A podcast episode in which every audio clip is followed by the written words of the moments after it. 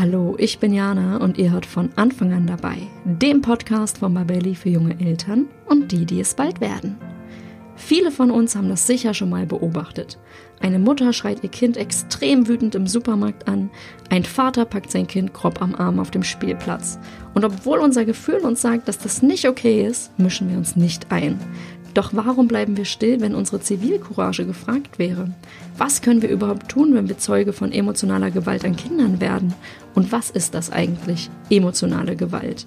All diesen Fragen und vor allem auch den psychologischen Effekten dahinter gehe ich heute mit Thorsten vom Helden e.V. auf den Grund.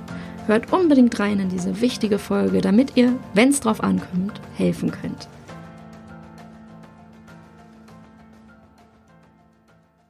Hallo lieber Thorsten, schön, dass du heute zu Gast im Podcast bist. Hi, danke, dass ich hier sein darf. Wir sprechen heute über ein Thema, was ich glaube dir auch richtig am Herzen liegt und was ich auch sehr, sehr wichtig finde. Mhm, auf jeden und zwar geht es um Mhm. Es geht um emotionale Gewalt und wie wir Kindern helfen können, wenn wir mitbekommen, dass sie vielleicht davon betroffen sind. Und ja, da gibt es ganz, ganz viele Fragen, die ich da für dich habe. Mhm. Und ich bin sehr gespannt auf das Gespräch, freue mich auch sehr drauf. Und am Anfang würde ich dich aber mal bitten, dass du kurz erklärst oder dich einmal kurz vorstellst, weil unsere Hörerinnen wollen bestimmt wissen, wer bist du, was machst du und warum bist du heute genau der richtige Ansprechpartner für dieses Thema. Ja, gerne. Ähm, ja, mein Name ist Thorsten Gröber. Ich bin 31 Jahre alt. Ich bin Vater von zwei Kindern, mittlerweile einem achtjährigen Sohn und einer ja mittlerweile drei Monate alten Tochter. Und ich bin Geschäftsführer vom Helden e.V. Der Helden e.V. ist ein Träger der Kinder- und Jugendhilfe hier im Kreis Paderborn. Und wir arbeiten deutschlandweit äh, an der Prävention von dissozialen Phänomenen wie Cybermobbing und Rassismus. Und äh, Genau, ich selber bin äh, systemischer und hypnosystemischer Berater und Erlebnispädagoge und ich arbeite eben seit zehn Jahren ungefähr mit Kindergruppen und auch mit einzelnen Kindern in der Beratung, die ähm, ja entweder gar keine Probleme haben, sondern einfach nur Teamstärkung ähm, wollten, also bei so normalen Klassenfahrten oder eben auch mit ja mit Gruppen von Kindern, die in Haus der offenen Türen äh, zustande gekommen sind, die generell Probleme zu Hause haben. Zum Beispiel, das sind so kleine Selbsthilfegruppen. Und da haben wir tatsächlich viel eben auch über das Thema emotionale Gewalt gesprochen. Und ich äh, bin sehr gespannt, was ich euch hier alles darüber erzählen kann, denn das Thema ist ja ähm, sehr, sehr spannend. Wir beschäftigen uns ja mit äh, sozialpsychologischen Effekten und ähm, mit dissozialen Phänomenen, wo die emotionale Gewalt eine ganz, ganz große Rolle spielt. Mhm. Das Thema emotionale Gewalt, ich finde das, also sobald das Wort Gewalt ins Spiel kommt und emotional, ich finde das sehr schwer persönlich erstmal einzuordnen, mhm. kann ich schon mal so sagen. Oder ich finde. Ähm, schon mal ziemlich ja, gewaltig. Ja, es ist genau, es ist erstmal erstmal schluckig ganz kräftig, gerade wenn dann auch noch Kinder ins Spiel kommen. Eine emotionale Gewalt ist, glaube ich, nie schön, aber wenn es dann noch um Kinder geht, aber ich finde es gleichzeitig auch ähm, schwer greifbar. Und gleichzeitig habe ich aber auch ganz viele Situationen im Kopf, wo ich mir denke, okay, wenn ich das jetzt beurteilen würde, würde ich schon sagen, dass das auf jeden Fall aus meiner Sicht emotionale Gewalt. Mhm. Ähm, da gehen die Vorstellungen und Meinungen aber auch total auseinander. Und deswegen, ich bin total gespannt, was ich da heute von dir lernen kann und was wir heute auch mitgeben können. Und ähm, bin auch froh, so einen Experten wie dich jetzt da an meiner Seite zu haben, weil ich mir zum Beispiel niemals zutrauen würde, allein durch so ein Thema zu navigieren, kann ich gleich dazu sagen. Ja, ähm, hoffe ich, genau. dass ich da dein äh, richtiger Sparingspartner bin. Ja, ich bin gespannt drauf. Ich bin ganz optimistisch, ne? Also, ähm, ja. Und genau, es geht ja darum, es geht ja nicht nur darum, um emotionale Gewalt an sich, sondern vor allem auch, was jeder Einzelne von uns denn tun kann, wenn wir Zeuge mhm. davon werden. Und ich habe das Thema beschäftigt mich und wir haben auch ähm, auf babelli.de, also auf der Webseite, einen Artikel von einer Kollegin geschrieben, der sich mit dem Thema beschäftigt. Der war sozusagen auch ein gewissermaßen Aufhänger für diese Folge, weil wir gedacht haben, wir möchten sehr gerne noch einen Podcast dazu haben, einfach um das Thema noch, noch mal in der Tiefe ein bisschen anders zu durchdringen. Ähm, ich habe aber auch mit Eltern aus meinem Umfeld über das Thema gesprochen. Und ich weiß, dass die meisten tatsächlich schon Berührungspunkte mit dem Thema hatten. Mhm. Und ich habe natürlich auch schon damit gerechnet, Natürlich hat es mich aber auch betroffen gemacht, weil ich ähm, schon das Gefühl habe, auch die, mit denen ich gesprochen habe, das sind eben nicht nur alles Leute, die das gesehen haben, sondern auch Leute, wo ich es zum Teil schon gesehen habe und dachte, boah, was soll ich denn da jetzt machen? Ich finde, das geht gerade zu weit oder das ist nicht in Ordnung. Mhm. Und bin sehr fest der Überzeugung, dass emotionale Gewalt an Kindern eben kein Einzelfall ist und auch in allen Gesellschaftsschichten auftritt. Und mich würde zum Anfang mal interessieren, wie du das einschätzt und auch welche Erfahrungen du im persönlichen oder vielleicht auch beruflichen Umfeld du mit dem Thema schon gemacht hast. Ja, also ich sag mal, ähm, emotionale Gewalt, du hast ja eben schon gesagt, ist ein ein gewaltiger Begriff einfach, weil ähm, mhm. ja, das kann letztendlich alles und nichts sein. Ne? Also die Definition davon ist noch schwieriger, als würden wir uns einfach um die Definition äh, von Gewalt kümmern. Ähm, und da kann man schon mal sagen, egal mit welcher Gruppe ich gearbeitet habe, ähm, ich habe von jedem einzelnen Kind, was ich da so hatte und auch von Erwachsenen, egal mit wem ich spreche, ähm, wenn ich da erkläre, was so emotionale Gewalt sein kann, dann würde mir jeder auch schon mal äh, zustimmen, ja, das habe ich auch schon mal erfahren. Ähm, ne, die Frage ist immer, ab wann ist es eigentlich gefährlich oder ab wann hat das Folgen? Ähm, und da würde ich sagen, ähm, wir, worum es mir immer persönlich in meiner Arbeit geht, ist eben auch um so eine emotionale Gewalt, die über einen langfristigen Raum und zwar systematisch stattfindet, ähnlich wie in einem Mobbing-Kontext, wo man sagt, es müssen, es ist nicht einfach nur ein Konflikt, der gerade zu lösen ist, sondern es ist ein langfristig bestehendes Muster, ähm, was da vorhanden ist, was das Ganze so gefährlich machen kann. Und wenn ich jetzt im Bekanntenkreis so Beispiele nenne, wie hast du schon mal im Supermarkt gesehen, wie jemand sein Kind angeschrien hat zum Beispiel, dann ähm, mhm. hört man sehr, sehr häufig, ja, habe ich schon mitbekommen oder auf öffentlicher Straße oder so. Das ist halt viel, wo sich schon mal viele Gedanken gemacht haben, okay, was macht man denn in so einer Situation? Und ja, das ist tatsächlich sehr, sehr schwer einzuschätzen. Ne? Also ist das jetzt gerade emotionale Gewalt oder was hat das Kind da gerade gemacht? Ich meine, mir persönlich ist auch schon mal der Kragen geplatzt, wo ich meinen Sohn auch wirklich mal angeschnauzt habe, wo ich gedacht habe, ey, das geht jetzt nicht. Und das musste auch in der Öffentlichkeit sein, weil da gerade, ähm, das sollte jetzt auch gerade keine Schutzzone für ihn sein, wo ich gedacht habe, nee, mhm. ähm, zu Hause wäre es jetzt auch fehl am Platz. Ähm, ja. ne? Und mhm. da jetzt zu wissen, wie kann ich als Außenstehender damit umgehen und noch mehr erfahren, ob es gerade etwas mit, ähm, ja, mit einer langfristigen emotionalen Gewalt zu tun hat oder nicht, das ist ähm, so die Kunst dabei. Und das hat auch was mit äh, Übung zu tun, würde ich sagen. Äh, ja. Mhm.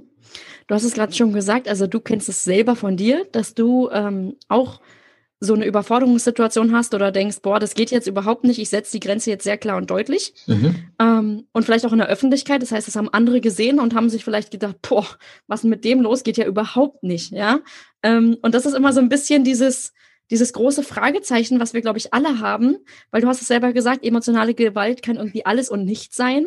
Und ähm, ich habe schon das Gefühl, dass viele, mit denen ich spreche, auf jeden Fall auch Situationen von sich selbst im Hinterkopf haben oder sich so ein bisschen ertappt fühlen. Also mir geht es auch gerade so, du hast gerade gesagt, du hast deinen Sohn schon mal angeschrien und dann denke ich dran, ja, ich war auch schon mal definitiv emotional ähm, so, dass man sagen kann, das war emotionale Gewalt, was ich dann meinem Sohn gegenüber gebracht habe, weil ich einfach ähm, laut geworden bin, aggressiv war oder irgendwie so ein komisches, wenn du das jetzt nicht machst, dann so und so. Ne? Also mhm. ähm, mit Erwachsenen würde ich so sicherlich nicht sprechen, die würden mir einen Vogel zeigen, aber mit meinem Kind habe ich das halt irgendwie schon gemacht. Und gleichzeitig ist es so dieses, okay, ähm, ich, ich bin doch keine, also ich bin doch nicht emotional gewalttätig gegenüber meinem Kind. So.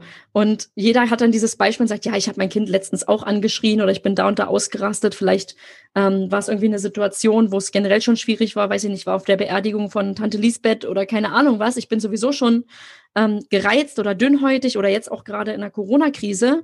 Ähm, wir sind alle ein bisschen dünnhäutiger als sonst und gehen vielleicht schneller irgendwie hoch. Und dann ist es so, ist es so die Frage, was, was machen wir damit? Ja, Gewalt ist ein super starkes Wort. Mhm. Und viele verbinden das, glaube ich, auch erst mit Schlägen oder wirklich blauen Flecken.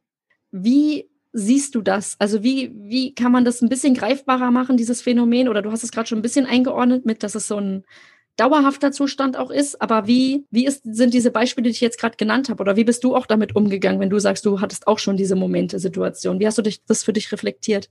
Ja, also wenn man das für sich erkennt, dass man das Gefühl hat, selber emotionale Gewalt angewandt zu haben. Ne? Ich habe zum Beispiel auch, ähm, du hast gerade hier von Tante Lisbeths Beerdigung gesprochen und das ist mir auch sehr, sehr ähm, ja, bekannt, das Gefühl, auch so, wo meine ähm, Oma letztes Jahr gestorben ist da war ich dann auch sehr emotional ähm, angegriffen und überhaupt nicht stabil, ne, wo die Resilienz dann einfach auch mal runtergeht. Und ähm, das merken, Kinder haben da vielleicht noch nicht so das Feingefühl dafür. Ne? Denen fehlt eventuell so ein Stück weit die Empathie ihren Eltern und vor allem, ähm, ich merke das zumindest dem Vater gegenüber. Ähm, mein Sohn hat zum Beispiel nach der Beerdigung, also kurz danach, hat er auch schon mal zu mir gesagt, du hast ja noch nie geweint. Dabei weine ich tatsächlich sehr, sehr häufig. Ich versuche das sehr offen zu machen, aber irgendwie scheint er das auszublenden. Ne? Also er ja. ähm, versucht mich irgendwie vielleicht als jemanden da zu sehen, der emotional da sehr stark aufgebaut ist, der das nicht zulässt oder so. Und eigentlich mhm. ist das so etwas genau anderes, was ich vermitteln möchte. Und ähm, dann war das für ihn vielleicht auch eine sehr, sehr komische Situation, mich traurig zu sehen. Und ähm, ja, hat ist halt genauso weiter mit mir umgegangen wie sonst und ähm, hat dann vielleicht auch aus eigener Überforderung, weil ihm das natürlich auch nahegegangen ist, ähm, hat, ich weiß gar nicht mehr, was er gemacht hat. Er hat auf jeden Fall sehr, sehr viel Mist gebaut und war ziemlich respektlos gegenüber seiner Oma. Und dann habe ich ihm auch, ich habe äh, ich hab mir mal klar gemacht, dass ich das gerade blöd finde. Er hat weitergemacht und irgendwann war ich dann so beleidigt, dass ich den ganzen Tag auch nicht mehr mit ihm gesprochen habe. So.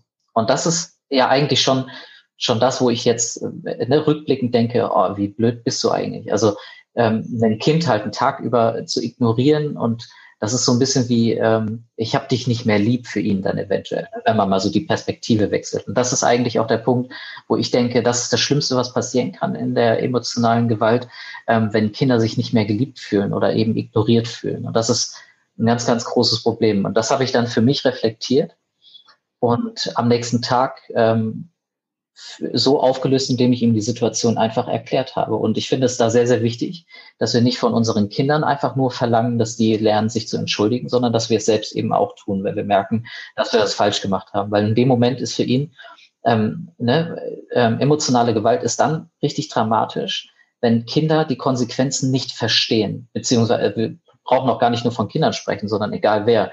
Wenn ich ähm, eine Gewalt erfahre und ich verstehe nicht wieso, weil mein Handeln war doch eigentlich vollkommen in Ordnung, wie sonst auch immer.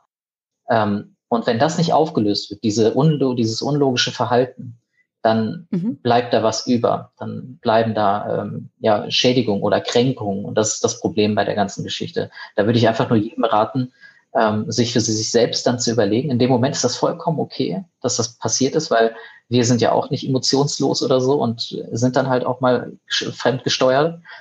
Ähm, aber das reflektieren und dann den Kindern zu verstehen zu geben oder meinem Gegenüber zu verstehen zu geben, ähm, was da gerade passiert ist und warum ich so gehandelt habe und mich dann für mein Verhalten zu entschuldigen, ist, glaube ich, das Wichtige. Mhm.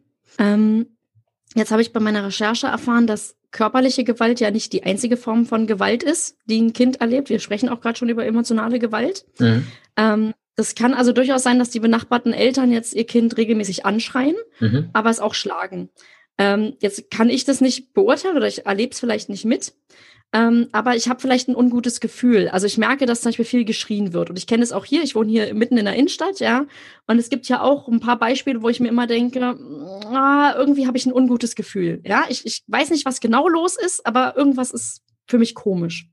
Und jetzt habt ihr auch einen Podcast vom Helden e.V. und euer, ich würde sagen, euer Leitmotiv ist ja schon weit ein Stück Zivilcourage. Genau. Und jetzt, jetzt sage ich gerade, ich habe ein ungutes Gefühl, irgendwas passt da nicht, ja ähm, wie kann ich denn in diesen Modus reinkommen, indem ich vielleicht versuche, für dieses Kind einzutreten oder mal hinter die Fassade zu gucken, ohne dass ich dabei jetzt vielleicht urteile? Also wie kann ich auf diese Eltern, wo ich zum Beispiel sage, boah, irgendwas, ich habe das Gefühl, die sind vielleicht häufiger mal überfordert oder vielleicht ist da auch noch mehr am Argen.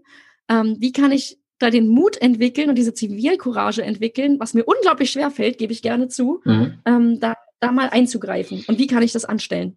Mhm man muss sich äh, quasi in dem Moment, wo du das festgestellt hast, äh, du hast gerade gesagt, ohne das zu verurteilen, ähm, man hat ja eigentlich mhm. ein Urteil getroffen, weil man ja schon, ja. Ne, weil du schon in dem Thema drinne bist, zu überlegen, wie kann ich da einschreiten. Das heißt, für dich ähm, ist aus deiner Sicht, aus deinem Norm- und Werterahmen heraus da gerade eine Grenze überschritten, wo du schon sagst, da ist irgendwas falsch. Mhm. Und ähm, dieses Urteilsfreie, das können wir einfach nicht wegnehmen. Und das ist eben auch der Punkt, wo, ähm, sobald wir sowas merken, dass der, der Norm- und Werterahmen, den wir so mit uns tragen und der eigentlich auch gemeingültig mit der Gesellschaft so mit einhergeht, ähm, wenn der ja überschritten wird und wenn da eine Grenze überschritten wird, dann ähm, müssen wir uns halt dieser Verantwortung bewusst sein. Und diese Verantwortung, die liegt da letztendlich so rum, sobald ich es sehe. Das ist genauso, als würde ich durch den Wald gehen und ich sehe, dass da Müll rumliegt. Viele, die durch den Wald gehen und sehen, dass da Müll rumliegt, die ärgern sich erstmal darüber. Wer zur Hölle wirft diesen Müll dahin? Das ist doch total scheiße. Das ist schlecht für die Umwelt und ich verstehe auch nicht, wieso die Menschen sich überhaupt die Mühe geben, den dahin zu schleppen. Warum nicht direkt zum Recyclinghof oder was auch immer. Ähm, mhm. aber die Gründe, warum das jetzt gerade passiert ist, sind erstmal total egal und dass ich mich darüber aufrege, ähm, bringt niemandem was, nur mir erstmal schlechte Gefühle. Und ähm, da ist jetzt eine Verantwortung da, weil ich habe das soziales Verhalten gesehen. Und ähm, das ist eigentlich schon eine ganz gute Übung zu sehen, okay, da ist zwar ein persönlicher Konflikt und da ist Müll, der da rumliegt, also irgendwas ähm, Objektives. Ähm, jetzt zu sehen, es geht eigentlich nur darum zu überlegen, was kann ich jetzt dafür tun, damit ich erstens mein, meinem Gewissen etwas Gutes tun kann und zweitens eben auch der Welt oder diesem Kind, was da vermeintlich äh, ja an emotionaler oder psychischer oder physischer Gewalt leidet, wie kann ich da helfen? Und mhm. ähm, diese Verantwortung zu übernehmen, das ist erstmal eine Entscheidung, die getroffen werden muss. Und ähm, das, ne, das ist so dieser Teil, den ich eben schon bereits vorgegeben habe, man muss das üben. Und deswegen habe ich auch gerade dieses Beispiel mit dem Müll gegeben, weil üben macht man ja meistens erstmal mit Kleinigkeiten, wo es nicht wehtun kann. Mhm. Und das ist, glaube ich, etwas, wir beschäftigen uns, ne, wir heißen ja Helden e.V. Das heißt, äh, wir kümmern uns darum, dass die Menschen sich Gedanken darüber machen, wie kann ich ein, eine Heldin oder ein Held werden.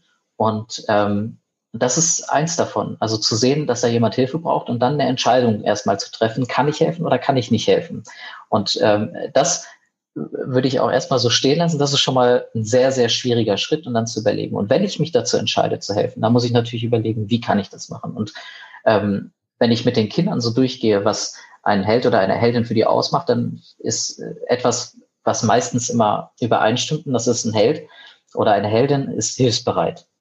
Und Hilfsbereitschaft zeigt man, indem man Präsenz zeigt.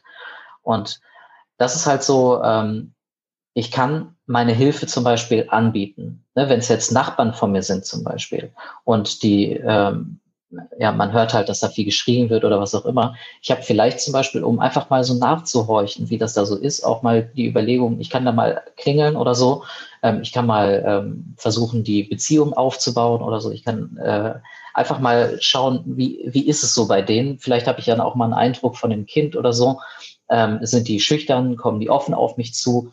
Ähm, weil viele Kinder, die unter emotionaler Gewalt leiden, sind ja ähm, recht depressiv, die sind introvertiert, die sind zurückhaltend oder genau andersherum sehr, sehr auffällig. Also dass sie selber sehr aggressiv und gewalttätig wirken ähm, und äh, grenzüberschreitend. Und das sind halt so Dinge, die kann ich schon mal äh, schon mal austesten und zumindest sagen, mhm. wenn es irgendwie im Gespräch aufkommt, ey, wenn ihr mal irgendwas braucht oder wenn ihr Hilfe braucht oder wenn, die, wenn ihr mal weg wollt und die Kinder mal zu uns kommen sollen, dann ähm, könnt ihr mich gerne ansprechen. Also das ist, glaube ich, in dem Kontext erstmal sehr wichtig. Mhm. Kannst du die Angst oder die Sorge verstehen? Also ich kann jetzt ein Beispiel nennen. Ich habe in meinem, in unserem Umfeld gibt's eine, gibt's eine Familie und da gibt's so ein Kind und das finde ich total sympathisch so. Ich habe aber auch schon gemerkt, der ist sehr, ähm, was du gerade meintest, so, der, der ist grenzüberschreitend im Sinne von, der ist sehr, sehr offen für sein Alter. Also auf so eine, der, der wirkt so, wenn ich jetzt sagen würde, hey, komm mal zu mir mit, dann habe ich das Gefühl, er würde hier gleich auch drei Tage einziehen, mhm. ohne dass irgendwie. Also, und ich habe schon gedacht, so, hey, eigentlich wäre das voll schön, den mal irgendwie zum Essen hier zu haben. Aber gleichzeitig ist da diese Sorge mit drin, dass das, ähm, dass diese Grenzüberschreitung, dass ich dann quasi hier ein zweites Kind dauerhaft fast äh, bald zum Einzug mit habe, ja, um es mal übertrieben oder zugespitzt zu sagen. Ja. Ähm, kann diese Sorge irgendwie nachvollziehen? Weil das ist so ein Grund, der mich zum Beispiel davon abgehalten hat, bisher zu sagen, hey, dann ähm, schließe ich mich mit den Eltern kurz und sage, der, der kommt dann auch mal hierher. Ähm, da hängt so viel dran, so viel ja. Unkalkulierbares und so viel, dass ich sage, ich kann das zurzeit vielleicht selber gar nicht stemmen. Ja.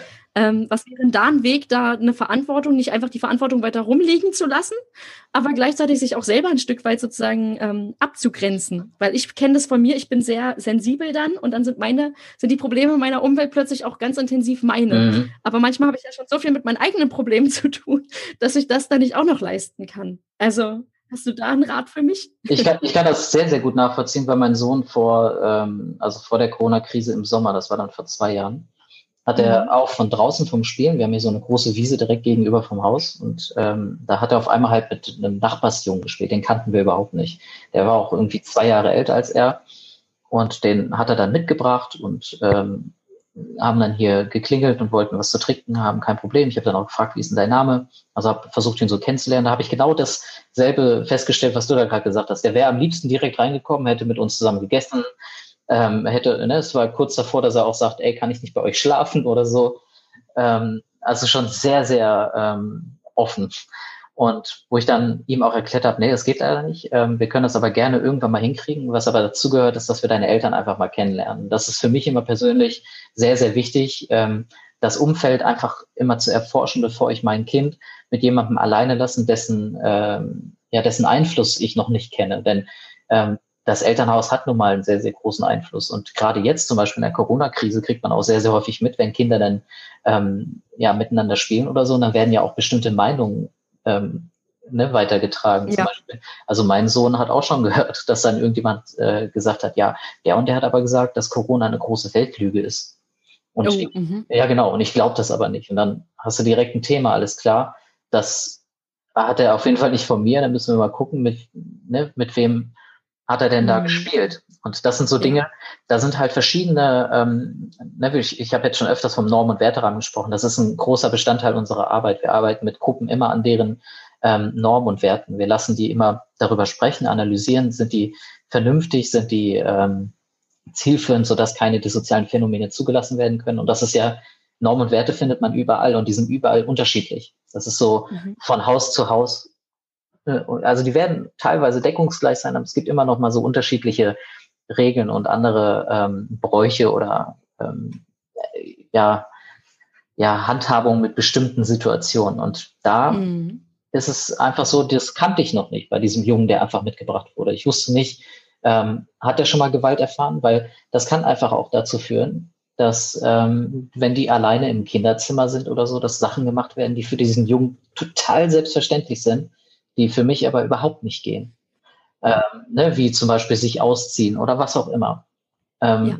ne, ist jetzt überspitzt gesagt, aber das ist ja auch durchaus äh, kein Einzelfall, also von dem ich gerade irgendwie spreche. Deswegen würde ich da jedem einfach mal raten, wenn ihr da ein ungutes Gefühl habt und ihr kennt bereits nur das Kind und das ist schon ein sehr seltsames Verhalten, was ihr da wahrnimmt, dann solltet ihr dafür Sorge tragen, dass ihr die Eltern auf jeden Fall kennenlernen ähm, bevor ihr die Kinder vor allem alleine irgendwie über einen längeren Zeitraum miteinander spielen lasst. Ja, ähm, ja, jetzt kann ich dazu sagen, ich habe die Eltern auch schon so ein bisschen kennengelernt und versucht ins Gespräch zu kommen. Und mhm. du hast es gerade Werterahmen ne, genannt. Und da habe ich ja. halt gemerkt, okay, auch da ein ungutes Gefühl einfach, ne? Man weiß nicht genau, was da, was da los ist, aber auf jeden Fall kein, kein Gefühl, dass man sagt, ja, ähm, das passt in dem Sinne oder beziehungsweise man merkt einfach, da, da gibt es Probleme. Mhm. Und äh, da, da hinzugehen, ja, und da unter die Oberfläche zu schauen, ist was, wo ich sagen würde, okay, da, da sollte auf jeden Fall, da, wenn keine Profis schon da irgendwie am Werk sind, sind die auf jeden Fall vielleicht irgendwie ganz, ganz notwendig. Jetzt werde ich aber entfernten Bekannten ja nicht sagen, hey, ähm, Leute, ich habe irgendwie das Gefühl, euer Kind ist total ähm, grenzüberschreitend oder ziemlich strange drauf. Ähm, und ihr seid vielleicht auch ein bisschen überfordert. Das sage ich ja nicht. Ne? Ich, ich denke mir, das hat mein Urteil, wie du schon meintest, gebildet. Und ähm, dann liegt das Thema weiter rum und immer wenn ich die sehe, habe ich auch so ein schlechtes Gewissen und denke so, boah, irgendwie, irgendwas müsste ich tun, aber ich weiß auch nicht was. Ähm, ich finde das super schwierig, ja. Also ich ähm, finde es sehr schwer, da, da irgendwie einen vernünftigen Umgang mitzufinden. Weil, wie gesagt, meine Angst ist, ich will, ich will nicht die, die ganz tief liegenden Probleme vielleicht zu meinen machen, ähm, will aber gleichzeitig, dass die nicht alleine damit sind, ja. Und ähm, das finde ich ist ein sehr, sehr krasser Balanceakt. Ist ja auch wirklich so, dass wenn du ähm, irgendwie nichts Erkennbares siehst, wo man einschreiten müsste. Ne? Also wenn man, nur weil ein Kind den ganzen Tag jetzt Süßigkeiten essen darf oder sowas, ja, ähm, das entspricht vielleicht nicht unseren Regeln hier zu Hause, aber deren, okay, das ist dann halt so. Und ähm, wenn ich mein Kind dahin schicke, dann äh, muss ich damit rechnen, dass das vielleicht auch passiert, dass sie die ganze Zeit Süßigkeiten futtern. Das ist aber halt etwas, ähm, das kann ich ganz schlecht regulieren. Aber bei Sachen, die mich halt persönlich ähm, stören oder wo es mir wirklich auffällt, wir machen das hier so, äh, oder dass man äh, da schon einen Einfluss hat. Und äh, ansonsten kann ich einfach nur sagen, ähm, da muss man eventuell den Mut aufbringen und bestimmte Dinge ansprechen, wenn einem wirklich was auffällt, mal nachfragen. Ähm, oder das ist so dieser klassische Trick, wenn man sagt, ähm, ne, dieses ein Freund von mir hat das und das Problem. Mhm, ne? ja. Wenn ich mit den Eltern auch ins Gespräch gehe und sage, ey, ich habe letztens das und das erlebt, ähm, und das fand ich schon sehr, sehr merkwürdig. Und dann einfach auch mal zu gucken, wie reagieren die darauf? Finden die es auch merkwürdig oder ist das dann schon, nee, bei uns ist das ganz normal, das ist auch so. Ähm, dass man so etwas, wenn man es nicht traut, direkt anzusprechen, dass man es vielleicht sogar indirekt macht. Das ist natürlich irgendwie so ein bisschen hm, äh, seltsam, so wie so eine das muss man auch gut vorbereiten, das ist dann schon ein seltsames Gefühl, aber das kann einem vielleicht dabei helfen, mal so einen ersten Schritt zu wagen. Aber ansonsten bin ich ein Freund davon, wir nennen das ähm, Reality-Checks, einfach direkt auch anzusprechen, was ähm, ja, was Sache ist, was einen gerade stört, weil ich glaube, nur in der offenen Feedback-Kultur haben wir die Möglichkeit, ähm, ehrlich miteinander umzugehen. Mhm. Ich habe gerade auch an Situationen gedacht. Also das war das mit dem, ähm, ich fand gerade die Version ganz gut, so von wegen mit dem Freund, da ist neulich das und das passiert. Ich glaube, das ist, ähm, man hört eher zu, als wenn man gleich das Gefühl hat, man wird jetzt vielleicht angegriffen oder so. Mhm. Oder jetzt kommt hier irgendwie die große Kritik oder Moralkeule.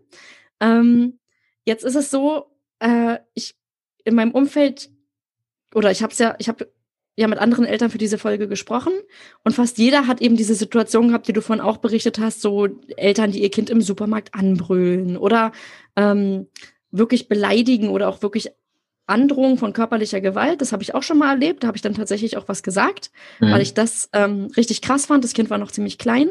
Aber es gibt auch dieses, ich sehe das relativ häufig auch auf Spielplätzen oder so, dieses sehr grobe am Arm packen. Also ein Kind so packen und irgendwie hinter sich herziehen oder irgendwie jetzt in die Richtung bewegen, was man will, oder man ist so sauer. Und ähm, ich sehe das und ich habe sofort ein ungutes Gefühl. Also ich finde das ganz furchtbar, wenn ich das angucken muss. Und gleichzeitig haben mir aber auch wirklich alle Eltern fast berichtet, dass sie sich, ähm, dass es wirklich ein Einzelfall ist, wenn sie sich mal getraut haben einzugreifen. Man, man denkt sich vielleicht auch selber so, wer bin ich denn jetzt, dass ich mich hier einmischen kann? Vielleicht ist es ein schlechter Tag oder wie auch immer. Kannst du noch mal erklären, warum schweigen wir denn da? Also wir haben ja ein Gefühl, ein starkes. Was, was, ist, was ist da, läuft da in uns ab, dass wir dann dieses Gefühl unterdrücken und sagen, aha, wir bleiben jetzt besser still?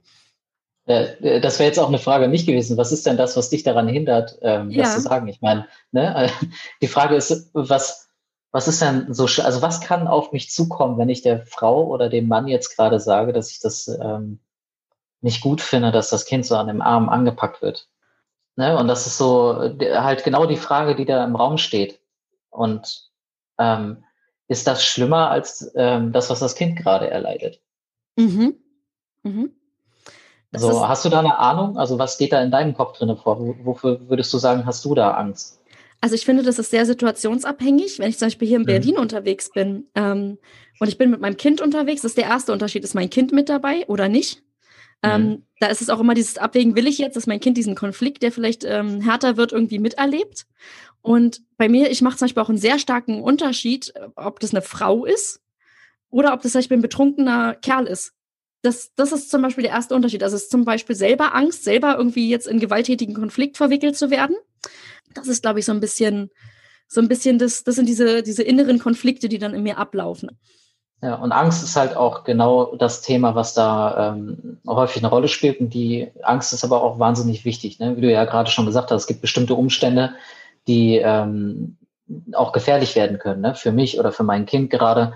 Mhm. Und äh, ich erkläre das, ne? wir gehen auch oft immer so, ähm, ich mache mit Kindern gerne so ein Spiel, wo ich denen sage, alles klar, ihr sagt jetzt mir mal alle Heldinnen und Helden, die ihr so kennt, aus Comics, aus Videospielen, aus euren echten Leben, egal wen ihr so kennt.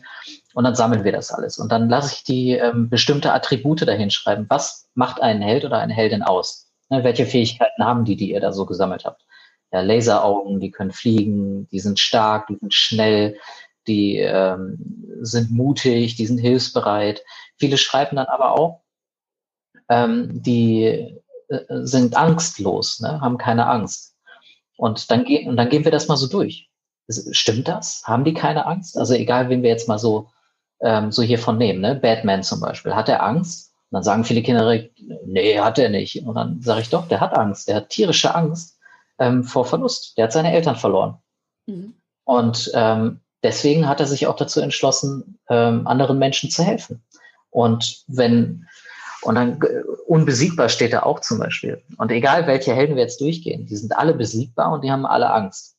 Und wenn wir das Ganze mal umkehren und dann mal fragen, wer von denen in diesen Filmen hat denn keine Angst und glaubt, er sei unbesiegbar? Die Bösen. Also sind das die mhm. Bösenwichte. genau. Und was passiert mit denen zum Schluss? Die verlieren.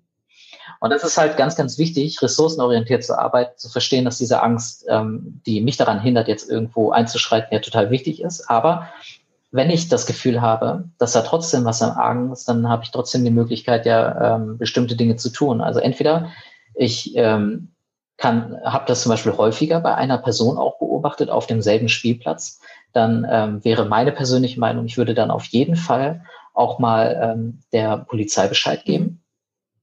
So, damit ich für mich eben auch gesagt habe, alles klar, ich möchte da was dran tun. Und wenn ich mich selber traue, dann einzuschreiten, dann würde ich hingehen und dann, ähm, das habe ich auch schon gemacht, weil ich dieses am Abend zerren auch absolut nicht ab kann.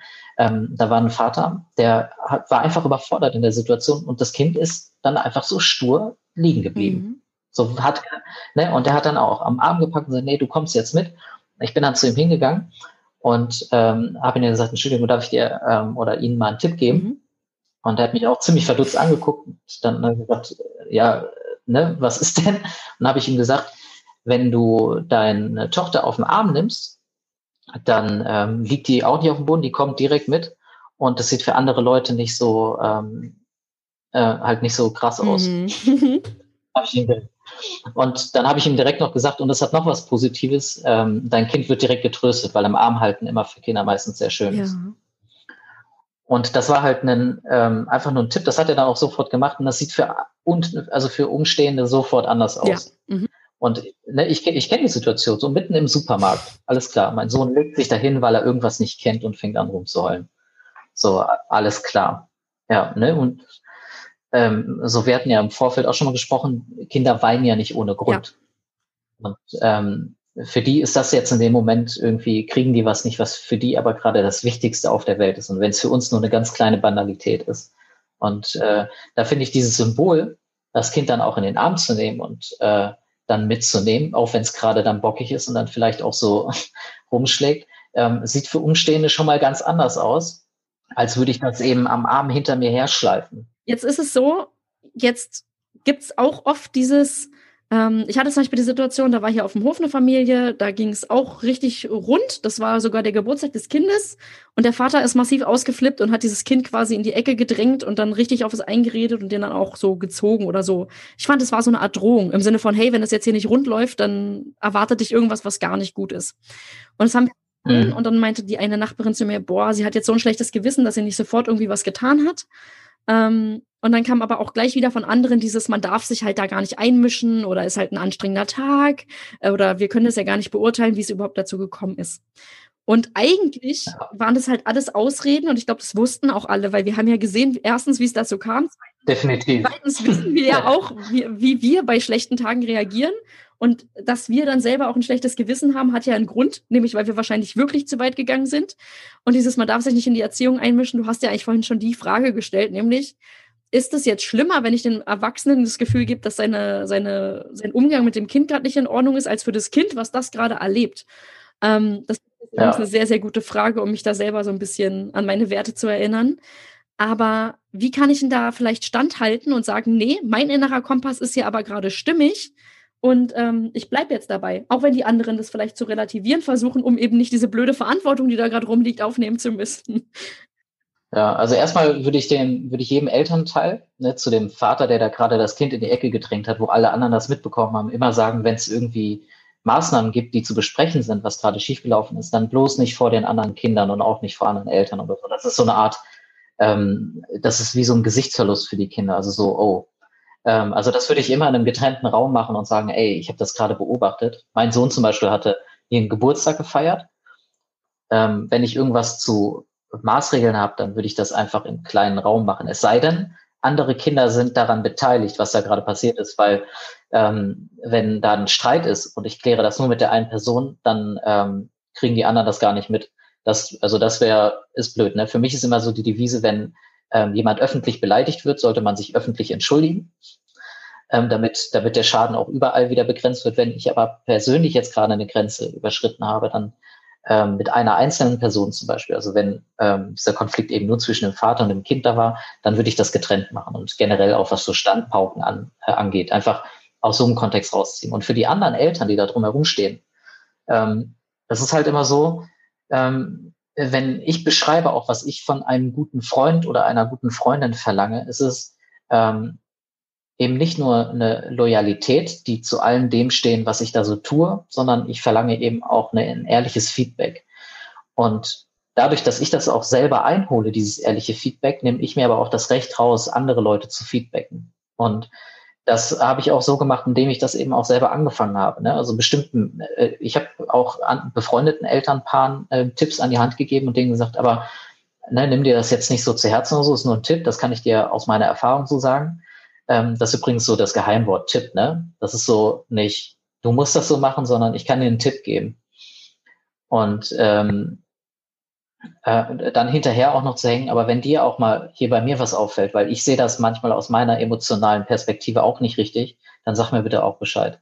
Das ist halt so direkt, ähm, okay, du hast zwar gerade von mir ein konstruktives Feedback bekommen, aber ich bin auch bereit, selber welches aufzunehmen. Das macht ähm, das Aufnehmen von Feedback viel, viel einfacher, als würde da jemand stehen wie ein Prediger oder so, der dann halt sagt, das und das sollt ihr nicht tun.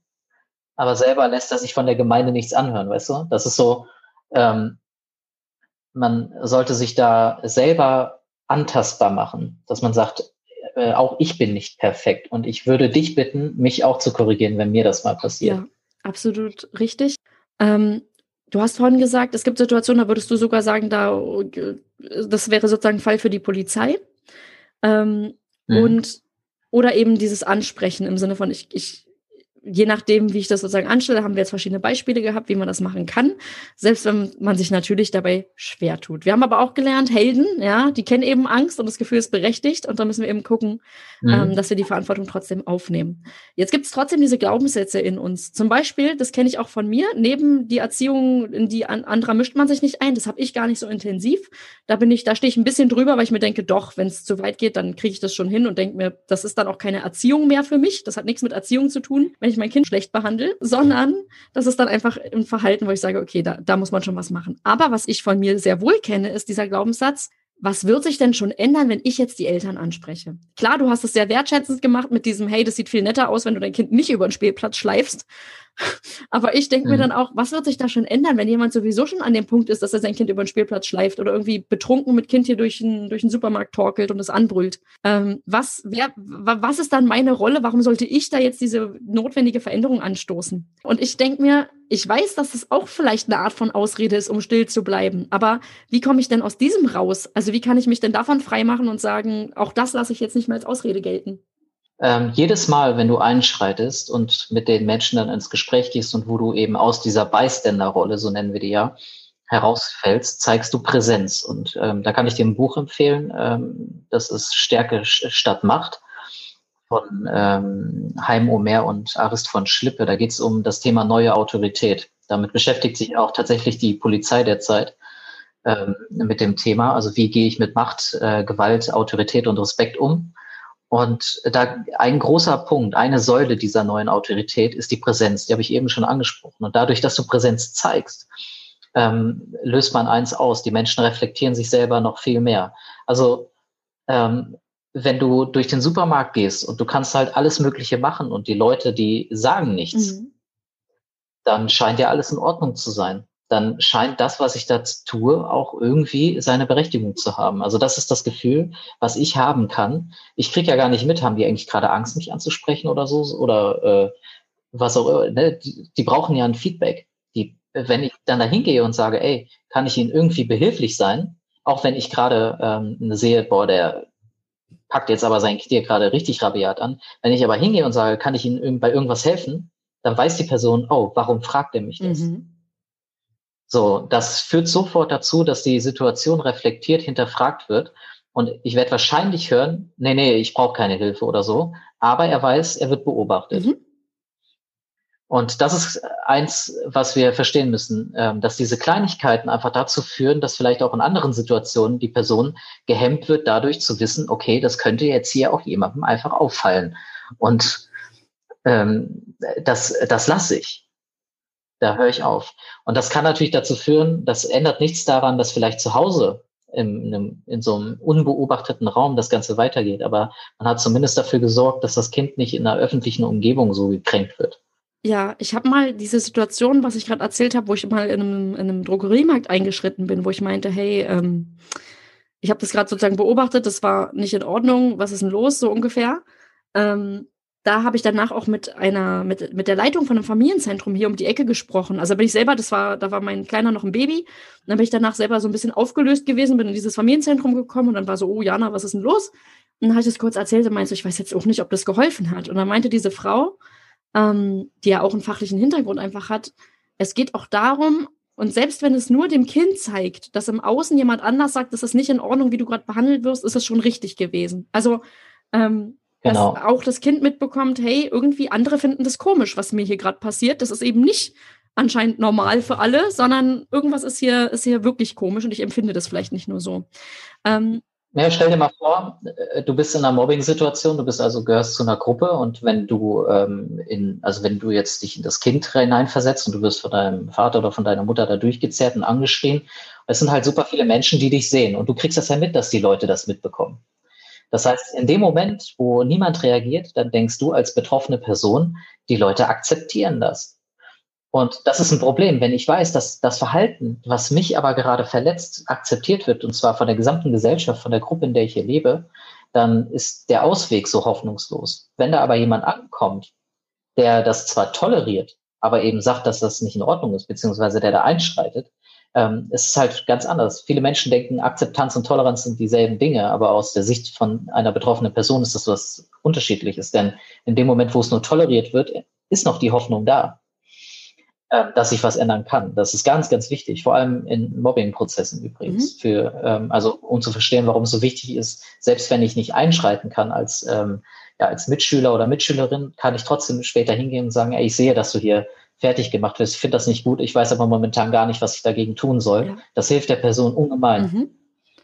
Ähm, ganz interessant. Ich habe gerade, ja, Akzeptanz, Toleranz, diese Unterscheidung fand ich gerade sehr, sehr spannend. Und was du gerade gesagt hast mit dieser Hoffnungslosigkeit, die sich einstellt, wenn alle das sozusagen einfach hinnehmen. Du hast vorhin mhm. einen Fachbegriff benutzt, Bystander-Effekt. Kannst du das ja. einmal kurz erklären? Ihr habt da ja auch eine Podcast-Folge drüber gemacht, aber das ist ein psychologischer Effekt. Mhm. Was steckt dahinter? Ähm, kannst du das kurz zusammenfassen? Ja, der, der ist recht einfach zu erklären. Der Bystander-Effekt ähm, ist, wenn man es runterbricht, einfach umso mehr Leute um einen Unfall drumherum stehen, desto geringer ist die Chance, dass irgendjemand hilft. Ja. Das besagt der Effekt letztendlich. Und ähm, das hat einfach was damit zu tun. Ähm, ich mache das gerne an einem Beispiel aus, auf einer Autobahn zum Beispiel, wenn da rechts ein Auto liegen geblieben ist und da jemand davor steht, dann fahren so viele Menschen an diesem, äh, an diesem Auto vorbei, dass jeder sich eventuell denkt, okay, da wird schon irgendjemand helfen oder er hat vielleicht die Polizei gerufen oder so, ich bin jetzt gerade nicht notwendig. Passiert das aber auf einer Landstraße oder so, hier bei mir in Hövelhof, dann ist die Chance sehr, sehr hoch, dass die Person, die dran vorbeikommt, mal kurz anhält und fragt, ob äh, schon die Polizei gerufen wurde, ob man gerade helfen soll.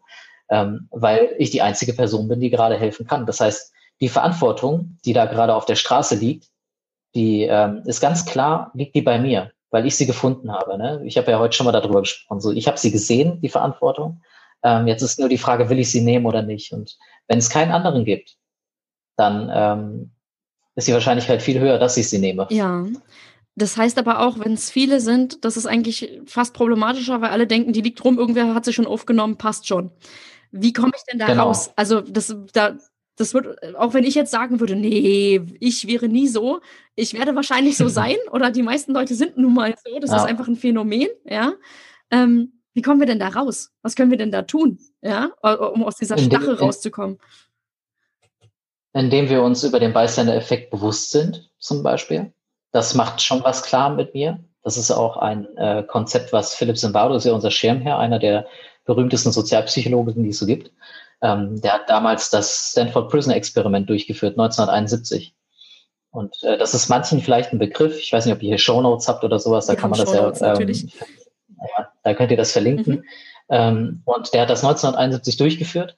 Und das ist ja krass, ne? Die haben ähm, Studenten eingeladen zu diesem Experiment. Die kriegen dafür Geld und ähm, die wurden dann aufgeteilt in Wärter und Häftlinge. Und ähm, ich, ne, es gab ganz viele, brauchen wir jetzt nicht großartig drüber sprechen, haben wir auch eine Podcast-Folge zu gemacht. Und was krass war, ist, dass die Menschen, man muss verstehen, 1971, absolute Hippie-Zeit, wo man nie gedacht, da wollte niemand Wärter sein in Stanford. Und dann haben die ähm, trotzdem durch diese Regeln, die da geherrscht haben, durch diesen Normen- Werterahmen, der über dieses Experiment vermittelt wurde, sind die in kürzester Zeit gewalttätig geworden. Mhm. Und da musste das Experiment abgebrochen werden. Und zum 30-jährigen Jubiläum, so Richtung 2001, 2002 war das, glaube ich, hat BBC das versucht nachzumachen. Mhm. Die wollten das replizieren, dieses, äh, dieses Experiment, und haben einen riesen Aufwand betrieben, haben alles Mögliche gemacht. Und bei denen war es so, dass quasi die Wärter und Häftlinge miteinander Karten gespielt haben. Ähm, und die sind dann zu Zimbardo hingegangen, haben gefragt, ey, was zur Hölle ist hier schiefgelaufen? Du hast dein Experiment doch garantiert gefaked. Und er hat da gesagt, nee, ich habe das nicht gefaked, aber wir können gerne gucken, woran es gelegen mhm. hat.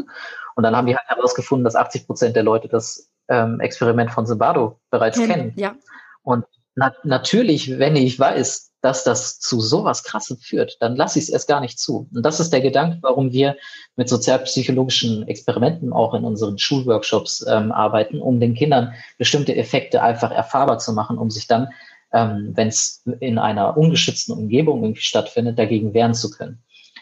Ähm, und deswegen, also alleine, dass wir jetzt hier über den Bystander sprechen und dass die eure Zuhörerinnen, eure Zuhörer ähm, das mitbekommen, können sie sich jetzt schon deutlich mehr da Gedanken darüber machen und sich einfach die Frage stellen, wenn sie mal in einem großen Bereich sind, wo viele Menschen sind und da braucht jemand Hilfe, können sie sich die Frage stellen, oh, ähm, warum ist es jetzt so wichtig, vielleicht einzugreifen? Weil die Wahrscheinlichkeit, dass es jemand anderes tut und vom Bystander-Effekt nicht weiß, ähm, sehr, sehr hoch ja. ist. Mhm.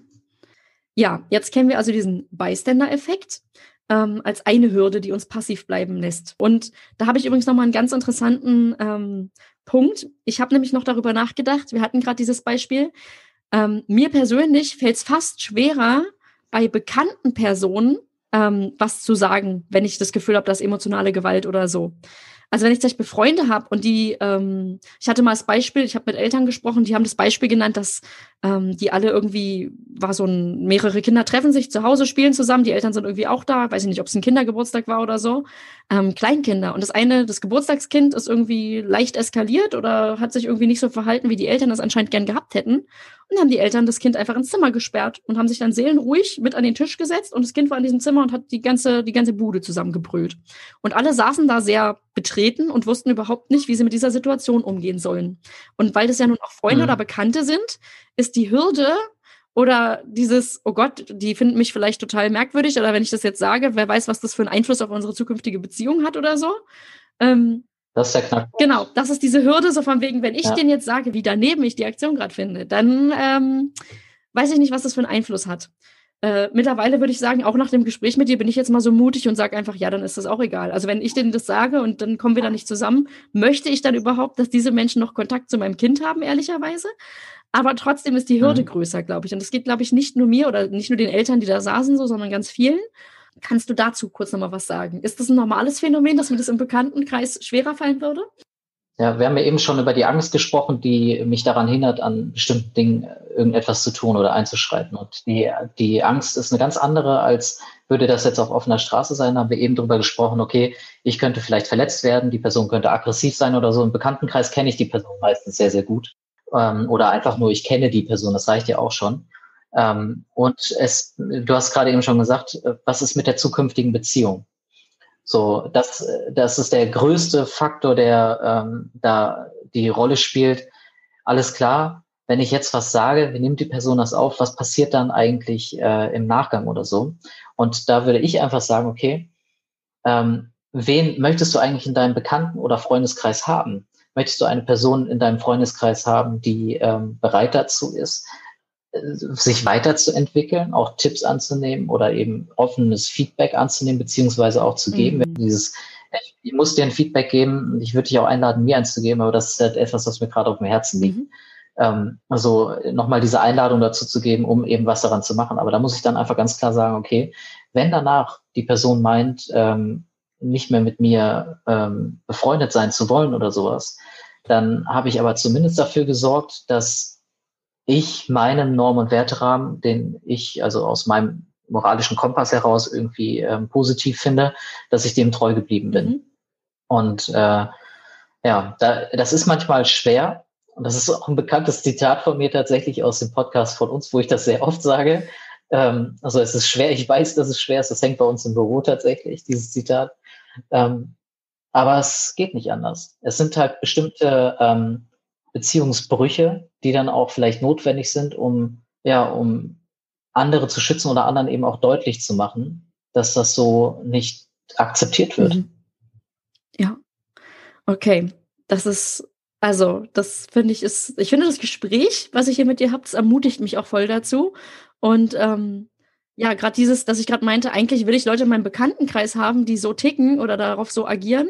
Da habe ich gerade gedacht, nee, eigentlich nicht. Aber diese Klarheit hatte ich vor unserem Gespräch noch gar nicht. Das hat sich gerade im Gespräch für mich so aufgedröselt, als ich gerade jetzt die Frage nochmal gesehen habe im Konzept und dachte mir so, okay, jetzt, jetzt weiß ich schon ein bisschen mehr, wie ich damit vielleicht umgehen würde künftig oder wenn so eine ähnliche Situation wäre.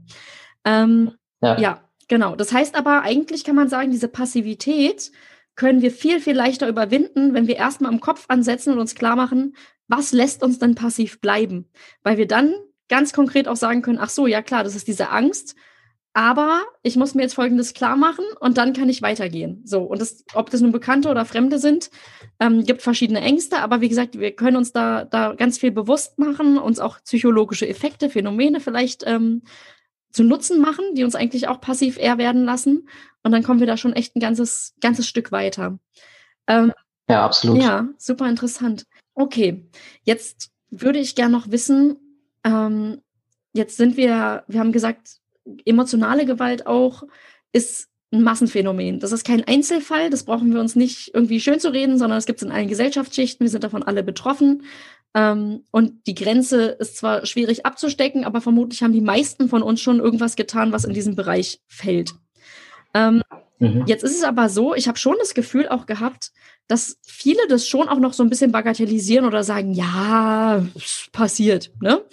Ähm, was können wir denn tun, auch als Gesellschaft und auch jeder einzelne von uns, damit wir emotionale Gewalt wirklich auch als ein Problem anerkennen? Also auch, dass vielleicht ähm, konstruktive Hilfe, Unterstützung in so einen Fokus kommt und ähm, das auch wegkommt von Verurteilung. Darum geht es ja nicht, aber dass man sagt, emotionale Gewalt ist ein Problem. Und was können wir denn tun, ähm, um damit irgendwie umzugehen oder um da auch Betroffenen irgendwie zu helfen? Und zwar nicht nur den Kindern, sondern auch den Eltern, weil ich schon glaube, dass ähm, die Eltern damit ja auch nicht fröhlich sind mit so einem, also ich glaube, niemand möchte so eigentlich sein. Zumindest kann ich das für mich selber sagen. Ich möchte nicht die Art mhm. sein, wo andere sagen, boah, was, wie geht die denn wieder mit ihrem Kind um, aus irgendeiner Überforderung heraus? Ja, also man kann erstmal, ähm, ne, ich habe ja am Anfang gesagt, dass ich hypnosystemischer Berater bin. Mhm. Und in der Ausbildung ähm, in der Hypnose lernt man ähm, ressourcenorientiert und wertschätzend zu arbeiten. Und da ist ein Grundgedanke wichtig, der ist erstmal sehr, sehr schwierig, aber man kann davon ausgehen, dass wenn Kinder auch, ähm, oder egal wer irgendwie in einer Beziehung zum Beispiel ähm, ja aus meiner Sicht falsch handelt und äh, auch emotionale Gewalt anwendet, ähm, sollte ich davon ausgehen, dass die Person aber schon irgendwie versucht, ihr Bestes zu geben, also, in, also aus ihrer Situation heraus. Die Frage ist jetzt, warum schafft sie nicht noch mehr? Und ähm, dann eben auch zu schauen, ähm, da steht nicht nur die emotionale Gewalt im Vordergrund, sondern da vielleicht ist die emotionale Gewalt, die da rauskommt, ja auch nur ein Symptom. Vielleicht liegt das Problem ganz woanders. Und wir sind ja alle, die meisten von uns sind ja keine Therapeuten und wir sind auch erst, selbst wenn ich eine therapeutische Ausbildung gemacht habe, bin ich erst Therapeut, wenn ich auch den Auftrag bekomme. Und ähm, es ist nicht meine Aufgabe, da hinterher zu haken oder so. Aber ähm, mir persönlich hilft das schon mal, mich davon abzugrenzen, okay, ähm, die Person ist nicht emotional gewalttätig, sondern die Person zeigt emotionale Gewalt, weil etwas anderes noch dahinter steckt. Mhm.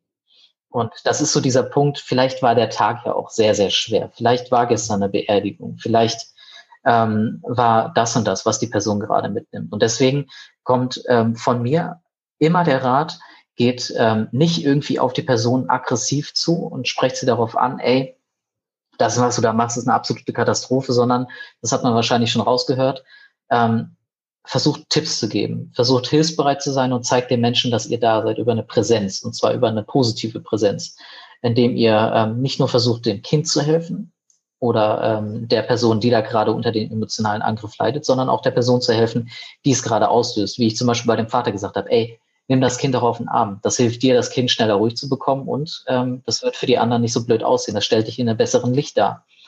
Das sind, ähm, man muss immer beide Seiten im Blick haben und die Person nicht für das verurteilen. Da sind wir bei dem Urteil, was du heute auch schon angesprochen hast, ähm, was sie da tut, sondern zu verstehen, warum tut sie das. Ähm, und wenn sie mir das nicht sagen möchte, dann ist es halt so. Ähm, und im ganz schlimmsten, also im schlimmen Fall, ähm, ich glaube, Emotionale Gewalt ist da ähm, sehr, sehr schwierig. Das wird hauptsächlich bei ähm, äh, physischer Gewalt so sein, muss ich eben mir Hilfe holen. Das kann ich entweder über die Polizei oder äh, man kann sich auch Beratung holen. Also wenn mir etwas bei meinen Nachbarn auffällt, dass da viel rumgeschrien wird oder sowas, dann darf ich anonym beim Jugendamt anrufen. Die leiten mich dann weiter zum ASB und dann bekomme ich da eine Beratung an die Hand, wie damit umzugehen mhm. ist. So, man ist ja nie alleine damit. Ja. Okay. Das heißt aber, ich kann auch durchaus sagen, ähm, es ist jetzt nicht meine Rolle, da irgendwie tiefer liegende Konflikte aufzuarbeiten oder da den, mit den Leuten jetzt genau auf den Zahn zu fühlen, sondern ja, im ersten Fall. Schritt ist meine Rolle zu sagen, hey, mir ist da gerade was aufgefallen oder ähm, wie du vorhin auch das Beispiel so schön hattest, so, hey, ich habe da eine Freundin, der ist neulich Folgendes passiert und also mich rantasten, aber dann auch ruhig auch ähm, sagen, auf professionelle Hilfe verweisen oder Unterstützung auch wirklich holen. Und wenn ich das Gefühl habe, da ist ganz was schief, auch selber die anzufordern. Und ähm, wie gesagt, ganz, ganz wichtiges Thema. Und ich finde heute, das war, also ich hatte jetzt noch mal einige Aha-Effekte und habe gedacht, ja krass, es ist wirklich diese Hürde im Kopf, ne? Und darüber überhaupt schon Bescheid zu wissen, ähm, ist, glaube ich, echt, echt viel wert. Und ich hoffe, dass ganz, ganz viele Zuhörerinnen und Zuhörer jetzt, ähm, dass es denen ähnlich geht und die sich denken, ja, okay, ich, ich durchschaue so ein bisschen mehr, was mir mein Gehirn da zum Teil so so für Signale sendet und kann damit jetzt auch besser umgehen, um eben dann, wenn es mal nötig ist, die Zivilcourage zu zeigen. Ähm, ja, einfach, weil es sich, weil sich lohnt und weil es für eine Gesellschaft auch sehr, sehr wichtig ist, dass wir da ähm, uns gegenseitig Feedback geben und es auch einholen können. Und ähm, ja. Genau. Also, ich bedanke mich an der Stelle bei dir, Thorsten, für das Gespräch. Es war super interessant, wie gesagt, Gerne. und sehr, sehr angenehm, dir zuzuhören. Ich finde, man merkt auch, ne, du, du bist da auch ähm, im Sprechen sehr, sehr geübt auf jeden Fall. Das war alles sehr klar und druckreif, würde ich fast sagen. Und ich habe hier einige ja, Stellen mitnotiert. Es wird natürlich einiges in den Show Notes verlinkt werden und auch, ähm, ich habe mir einige Zitate von dir aufgeschrieben, ähm, die ich so, die ich so mitnehme und ähm, weitertragen möchte. Und ja, es ist schwer. Ja, genau, es ist schwer. Das also. zur Zeit sowieso und ich glaube, da nicken jetzt auch alle kräftig mit, die bis hierhin gehört haben. Ähm, ist auch, wie gesagt, wir haben es vorhin gesagt, ne, wir sind selber nicht perfekt und du bist es auch nicht. Und nur weil man vom Fach ist, so wie du, heißt es das nicht, dass man ein perfektes Leben führt und immer vollkommen ähm, äh, mit tollem Mindset äh, vollkommen stark und total ähm, pädagogisch wertvoll perfekt durch den Tag kommt. und das ist, glaube ich, ja. auch immer ganz gut zu hören, so, hey, ähm, alles nur, wir sind alles nur Menschen und wir alle machen Fehler und wir alle sind mal unfair. Ähm, wichtig ist, wie wir dann damit umgehen. Ne? Das ist, glaube ich, generell so ein Familienmantra.